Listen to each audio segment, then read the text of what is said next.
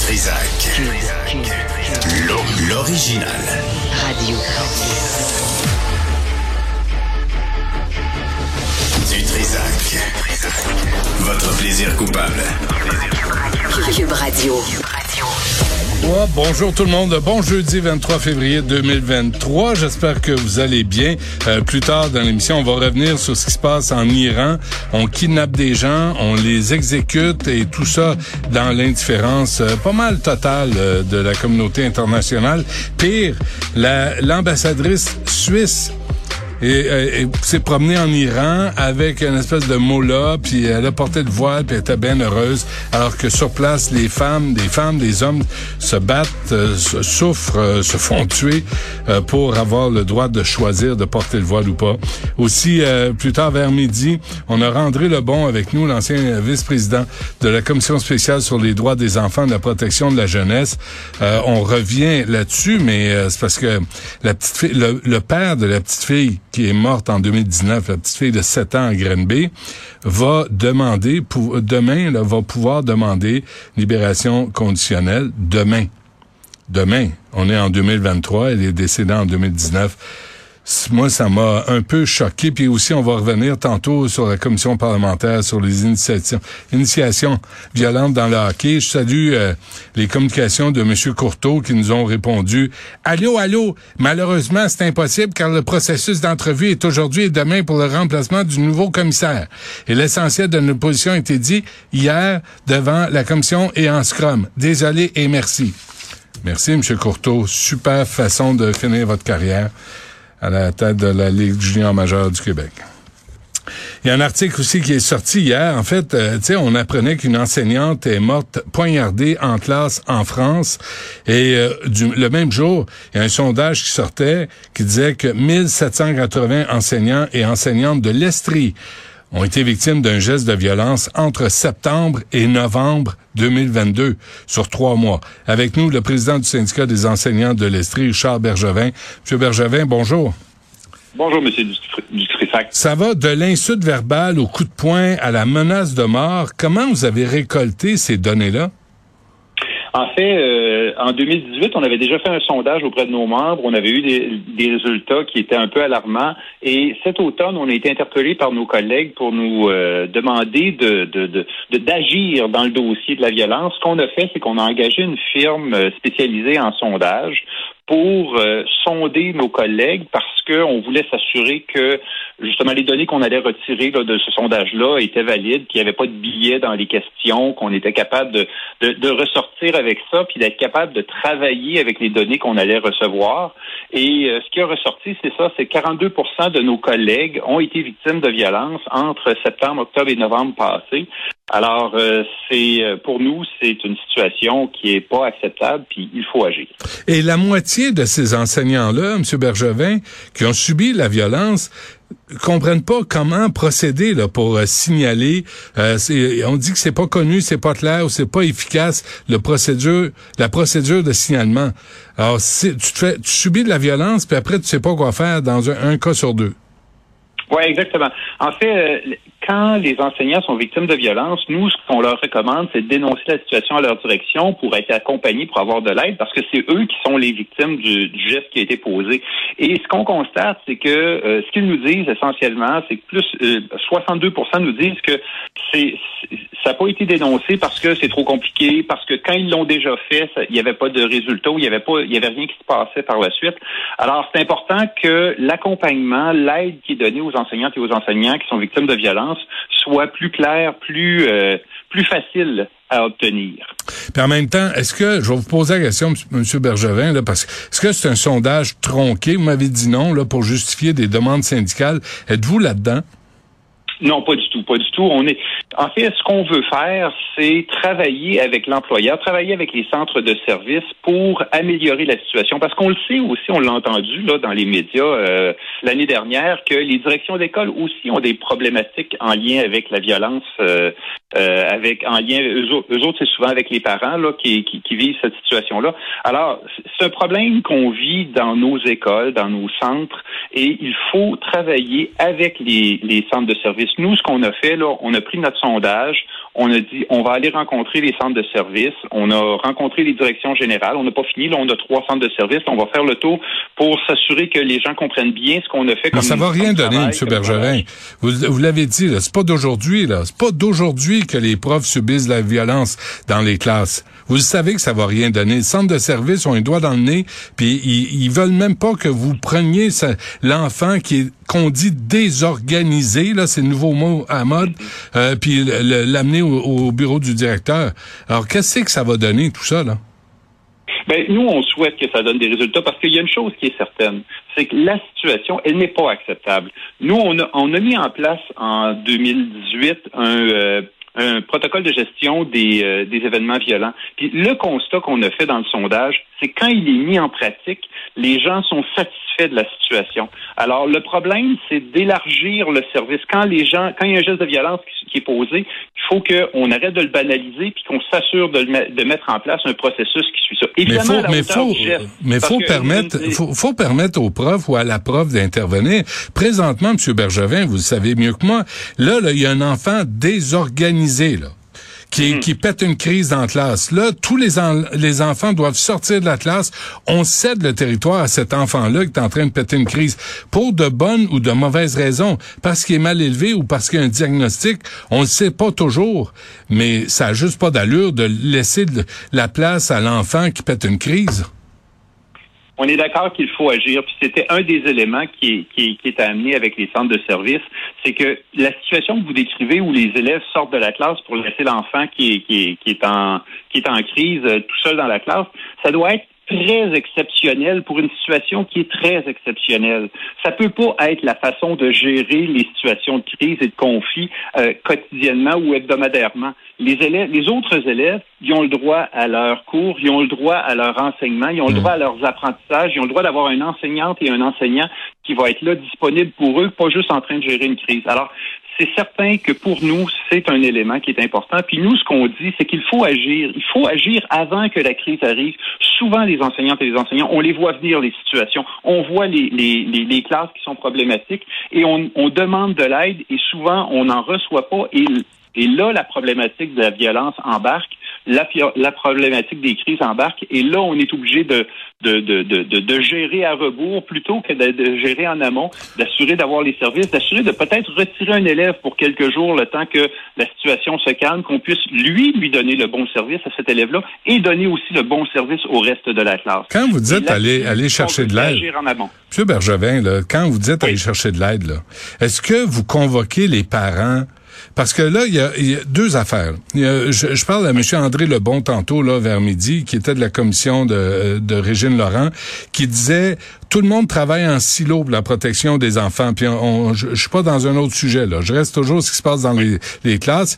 Et la DPJ n'informe pas les directions d'école ni les profs si un prof a le cas d'un enfant qui subit de la violence à la maison, euh, qui va pas bien et qui là peut-être peut euh, s'exprimer. Là peut être ce que vous appelez désorganisé là, parce qu'il y a des raisons valables de que cet enfant-là soit tout croche. Mais ça on vous le dit pas là. On dit pas aux profs là, si dans sa classe, il y a un nombre X d'enfants qui ont des problèmes à la maison, puis la DPJ a débarqué. Vous touchez un point important, M. Dutrissac, parce que c'est une demande qu'on a depuis longtemps. Les enseignantes et les enseignants sont les professionnels de l'éducation. Ils ont 20, 25, 30 élèves euh, dans leur classe on doit être bien informé de la situation de chacun. On veut agir comme des professionnels, on veut être capable de prévenir les situations et donner les bons services aux élèves.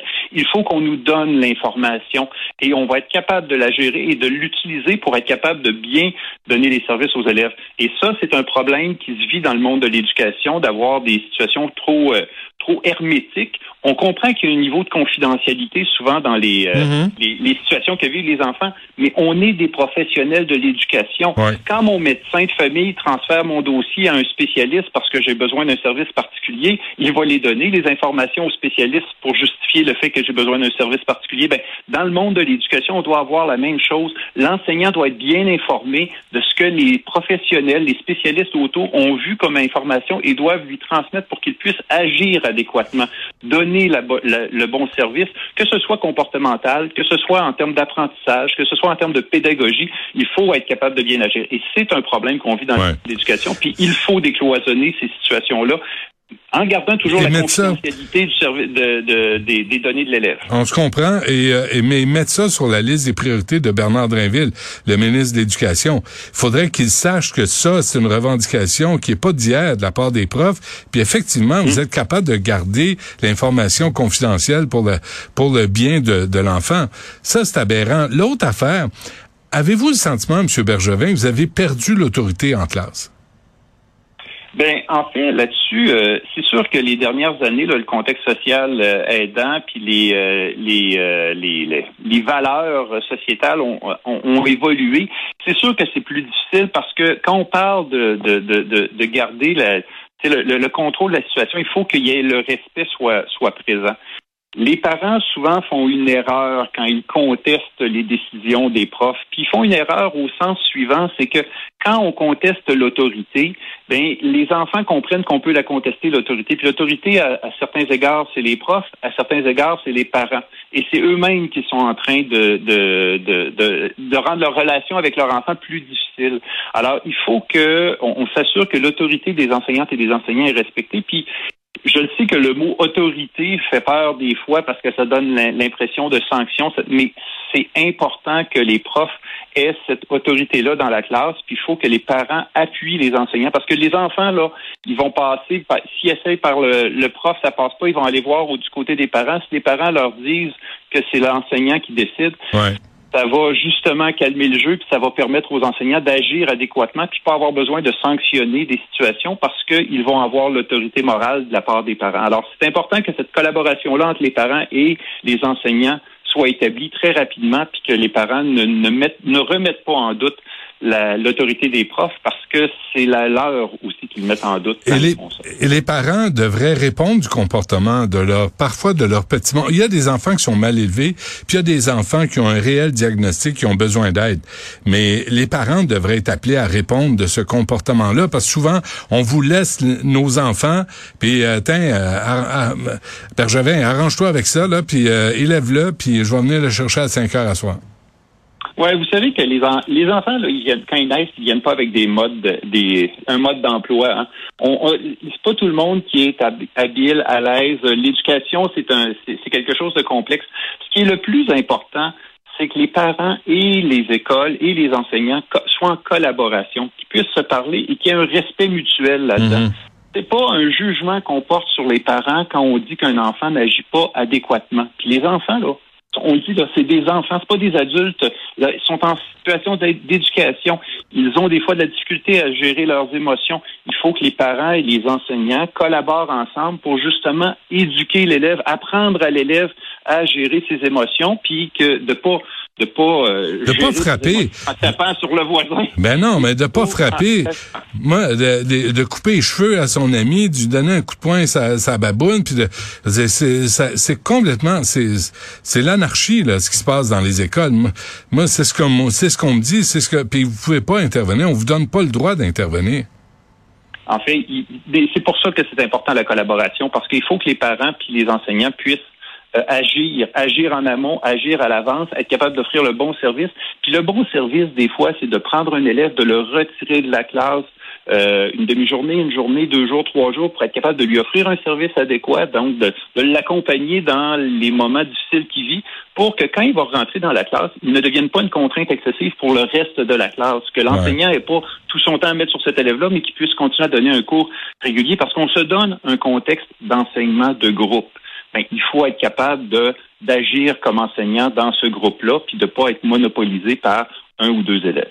Alors, allez-vous envoyer, qu'est-ce que vous allez faire avec ces informations-là? Euh, demandez-vous un rendez-vous avec euh, Bernard Drinville pour l'informer?